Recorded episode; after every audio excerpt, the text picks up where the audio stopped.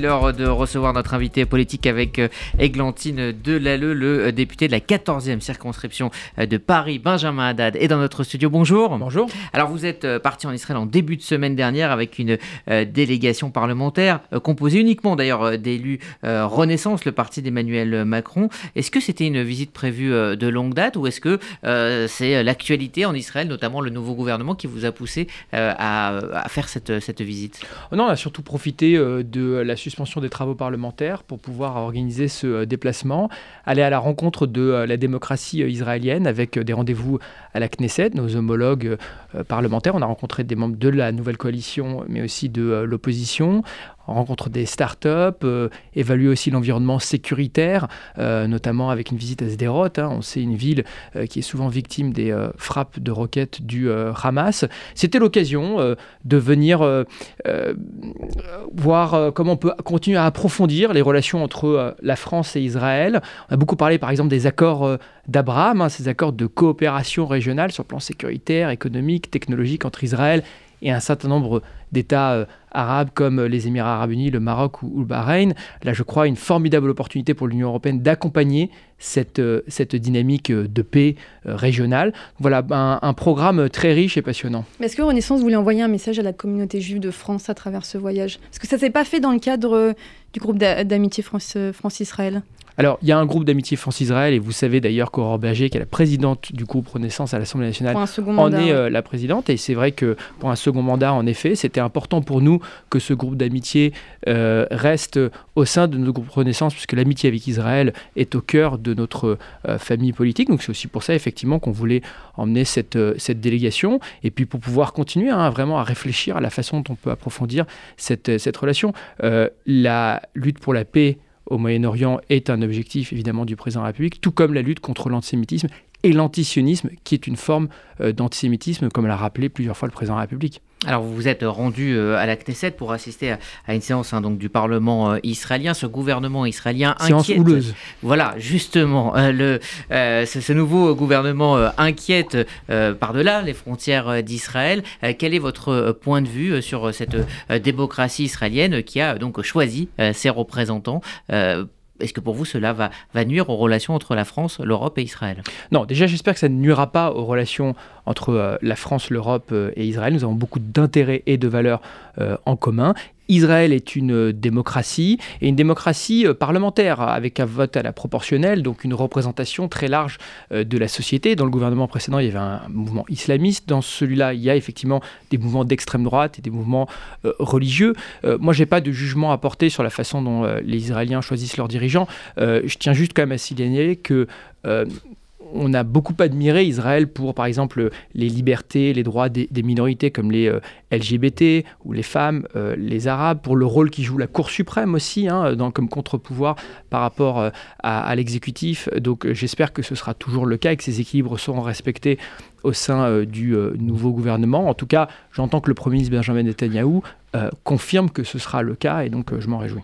On sent quand même chez vous une, pointe euh, d'inquiétude. Ce sont des sujets en tout cas hein, qu'on a soulevés dans nos, dans nos entretiens. On, a, on a tenu à vous rassurer. très amicaux et très francs et effectivement on a tenu à nous rassurer sur tous ces plans. Alors aujourd'hui, la France commémore les 8 ans de l'attentat de l'hyper-cachère. Emmanuel euh, Macron euh, lui-même euh, a tweeté à ce sujet. Quatre personnes de confession juive avaient donc été tuées parce que juives. Huit ans après, quel regard vous avez sur cette tragédie? À titre personnel, quel souvenir gardez-vous de cette journée? Moi, j'en garde un souvenir atroce. Ça a été vous savez, comme, euh, comme ces épisodes de, terrorisme et d'antisémitisme en France, euh, Toulouse ou l'hypercachère, je pense nous ont profondément affectés en tant que citoyens. les Juifs ont leur place en France.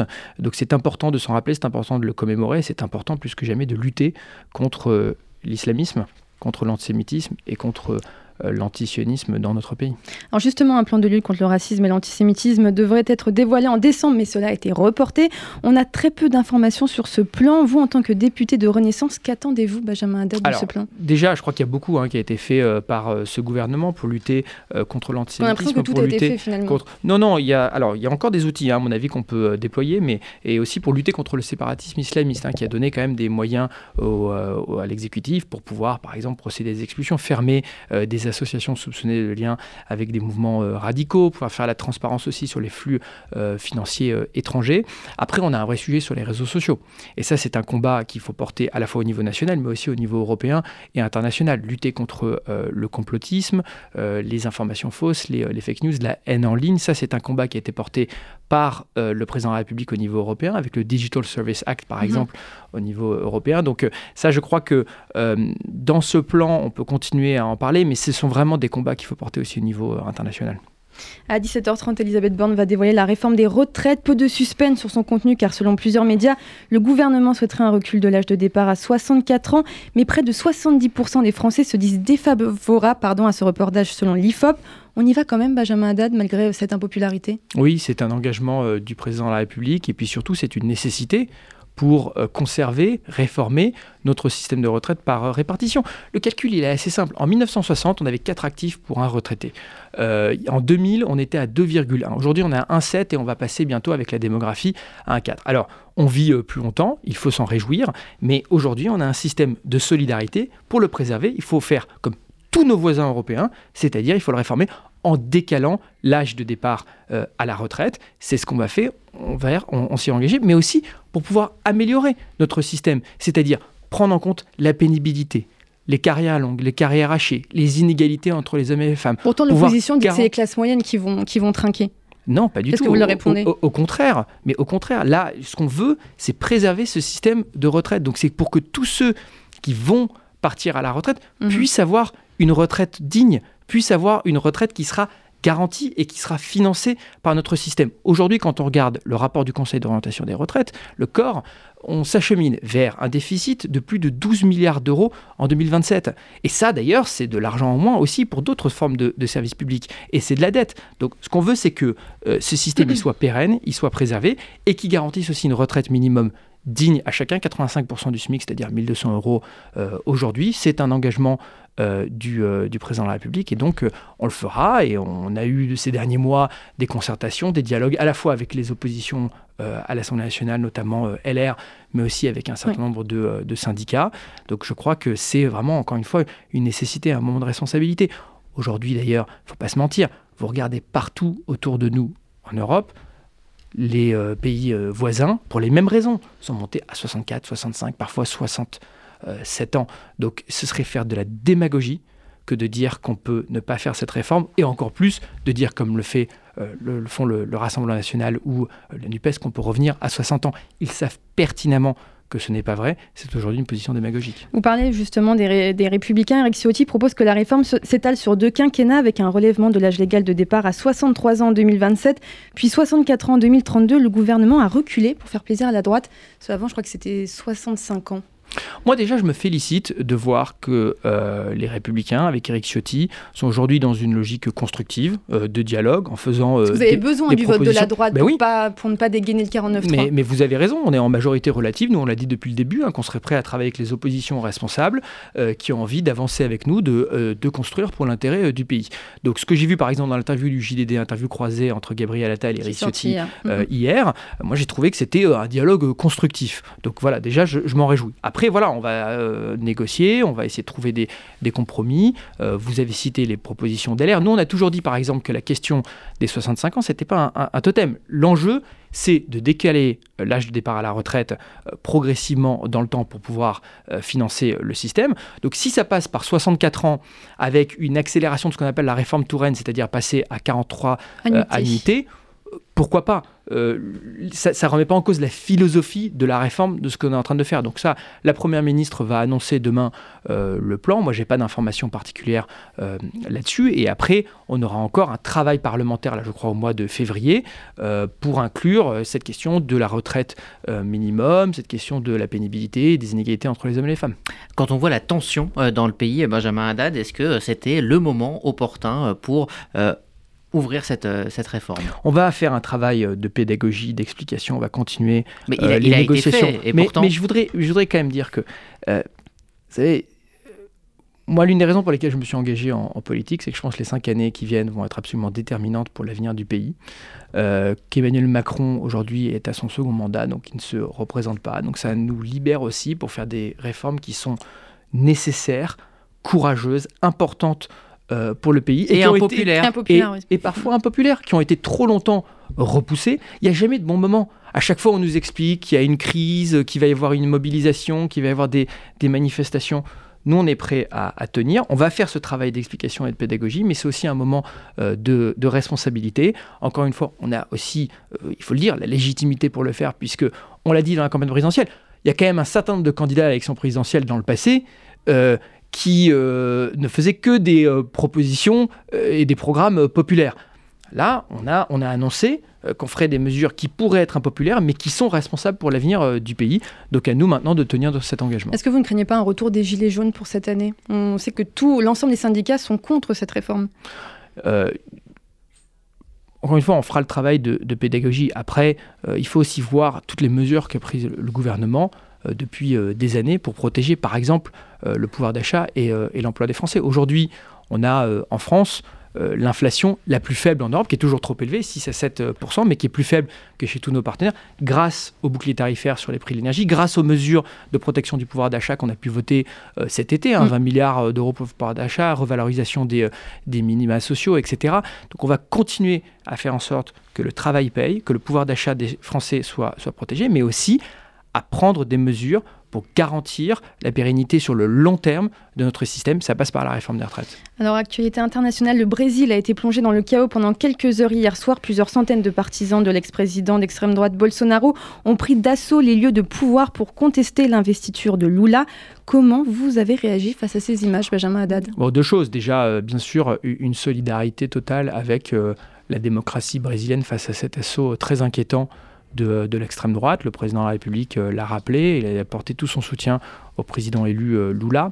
Euh, moi, ce qui m'a frappé, c'est évidemment la similarité, d'ailleurs presque les dates, les, les, faits, avec l'assaut du Capitole du 6 janvier aux États-Unis. J'étais à Washington à ce moment-là. Je trouve très inquiétant cette dérive qu'on est en train de voir dans nos démocraties, où on a un combat politique partisan légitime qui dérape vers une remise en cause de la légitimité même de euh, son adversaire. On pourrait voir ça en France dans quelques années Oui, on pourrait voir ça, mais d'ailleurs on le voit déjà un petit peu aujourd'hui, hein, quand on entend Jean-Luc Mélenchon qui remet en cause par exemple la légitimité de l'élection. Alors il n'y a pas eu de violence, hein, donc je fais quand même la distinction entre les deux, mais tout de même, il faut, être extrêmement vigilant. Vous savez, euh, on dit souvent que pour avoir une démocratie, il faut des élections, mais il faut aussi accepter de perdre euh, des élections. Il faut accepter de quitter le pouvoir. Et ça, ça a été vraiment, par exemple, là je pense que Donald Trump avait franchi une, une ligne rouge absolue quand il a remis en cause la légitimité de l'élection de, mhm. Joe Biden. Et on voit que tout ça est alimenté par euh, les réseaux sociaux, par euh, les bulles d'information, par euh, des tendances complotistes. Aujourd'hui, aux États-Unis, vous avez à peu près la moitié, voire une majorité d'électeurs républicains qui considèrent que l'élection de Joe Biden a été volée. Ça, ça pose des problèmes de très long terme sur la démocratie qui sont extrêmement inquiétants. Je vois ça au Brésil, je vois ça dans d'autres démocraties occidentales en Europe. Il faut être extraordinairement vigilant et responsable là-dessus. Alors, Benjamin Date, pour euh, terminer, vous êtes le président du groupe d'amitié euh, France-Ukraine, mais je voulais vous parler de, l'Iran, parce que les exécutions s'enchaînent ces derniers jours. la communauté internationale semble un petit peu frileuse, ne met pas une pression, ne donne pas de sanctions à l'Iran. Est-ce que la France devrait en faire plus et s'engager comme elle le fait justement pour l'Ukraine? Alors, euh, les, situations sont, euh, sont différentes, hein, puisque dans le cas de l'Ukraine, évidemment, c'est l'invasion par un, par un voisin. Euh, mais, la France doit porter quand même une voix. La, la, France doit et porte la voix des droits de l'homme, de la démocratie, du droit des femmes. on est tous d'ailleurs admiratifs devant le courage de tous ces manifestants, ces manifestantes en Iran qui font tomber le voile et qui euh, se soulève face à ce régime inique euh, des, euh, des mollahs. Le président de la République d'ailleurs a reçu un certain nombre de ces femmes au, mois de, mois de décembre. Il y a déjà beaucoup de sanctions hein, de l'Union européenne et des États-Unis. Je pense qu'il faut continuer. Je lisais juste ce matin par exemple que les États-Unis ont adopté des nouvelles sanctions sur des banques irakienne dans lesquelles euh, euh, on a des comptes en banque euh, de dirigeants du régime iranien, continuer les interdictions de visa, continuer la pression, puis continuer à en parler, d'envoyer ces messages de solidarité. On a été un certain nombre de députés du mouvement Renaissance à apporter, par exemple, et d'ailleurs d'autres groupes, hein, je tiens à le signaler, un parrainage d'Iraniens qui sont aujourd'hui dans les geôles du régime et condamnés à mort. Il faut continuer à faire entendre, il faut continuer à porter ce combat qui est absolument fondamental. Alors dernière question, vous êtes président du groupe d'amitié France-Ukraine, comme on le disait. Vous avez, vu, vous avez récemment, pardon, dans une tribune chez nos confrères du Figaro, plaidé pour renforcer l'appui militaire de la France à l'Ukraine ainsi qu'une aide humanitaire. Ça signifie qu'Emmanuel Macron n'en fait pas assez avec ah, l'Ukraine au, contraire, je crois que la France est aux premières loges de l'aide à l'Ukraine selon le dernier classement. les États-Unis en termes de, Alors, les financement. États-Unis, effectivement, sur le plan quantitatif, évidemment. Mais enfin, les États-Unis déjà dépensent. Même l'Allemagne est avant, la Pologne, la Grande-Bretagne. Non, euh, non, non. La France sur le plan financier. La, France est troisième euh, du classement Kiel sur euh, le, soutien à l'Ukraine et d'ailleurs vient de passer un cap avec la livraison des chars légers AMX mm -hmm. d'ICRC. C'est le premier pays aujourd'hui à fournir des chars occidentaux à l'Ukraine. J'étais en Ukraine euh, il y a deux semaines avec euh, le ministre de la Défense euh, Sébastien Lecornu, on a rencontré les dirigeants ukrainiens, notamment justement le ministre de la Défense, qui nous demandait ces chars. il y a un certain nombre d'aides, que ce soit les cessions de matériel, les fameux canons César, par exemple, ou maintenant les, chars légers. La France est, en, est en, pointe là-dessus. le soutien à la facilité européenne de paix que les autres pays européens utilisent pour financer leur livraison d'armes, mais aussi un fonds de 200 euh, millions d'euros. Notre Assemblée, d'ailleurs, l'avait doublé, c'était 100 millions au, début, que les Ukrainiens peuvent utiliser pour financer leurs armes. Donc là, je crois qu'il n'y a absolument pas d'auto-dénigrement à avoir. Il faut continuer à soutenir les Ukrainiens, il faut continuer à livrer des armes. La France, avec euh, ses partenaires, euh, il faut soutenir cette victoire de l'Ukraine face à la Russie. C'est la seule condition du retour véritable de la paix et de la stabilité sur notre continent. Ce que je voulais dire dans cette tribune, c'est que si on imposait un cessez-le-feu, une trêve artificielle venue de l'extérieur, ce serait vu par la Russie comme une concession et comme une façon de se refaire avant de lancer une nouvelle offensive. Cette guerre, malheureusement, va continuer. C'est une faut guerre d'agression. parler avec la Russie Oui, il faut parler avec la Russie, mais il faut le faire dans un rapport de force. La diplomatie, c'est un rapport de force. On livre des armes, on met une pression économique maximale sur la Russie, et c'est dans ce contexte qu'on peut avoir euh, un dialogue avec euh, la Russie, avec lucidité, sans naïveté et dans euh, la pression. Mais la condition de la paix, c'est évidemment le retrait euh, par la Russie de ses troupes euh, d'Ukraine. Et donc ça veut dire continuer à soutenir au maximum et continuer dans les, euh, dans les prochains mois à livrer des armes et à faire ce soutien financier, économique, humanitaire à l'Ukraine. Merci beaucoup Benjamin Haddad. Merci à vous Églantine Delalleux, merci Benjamin Haddad.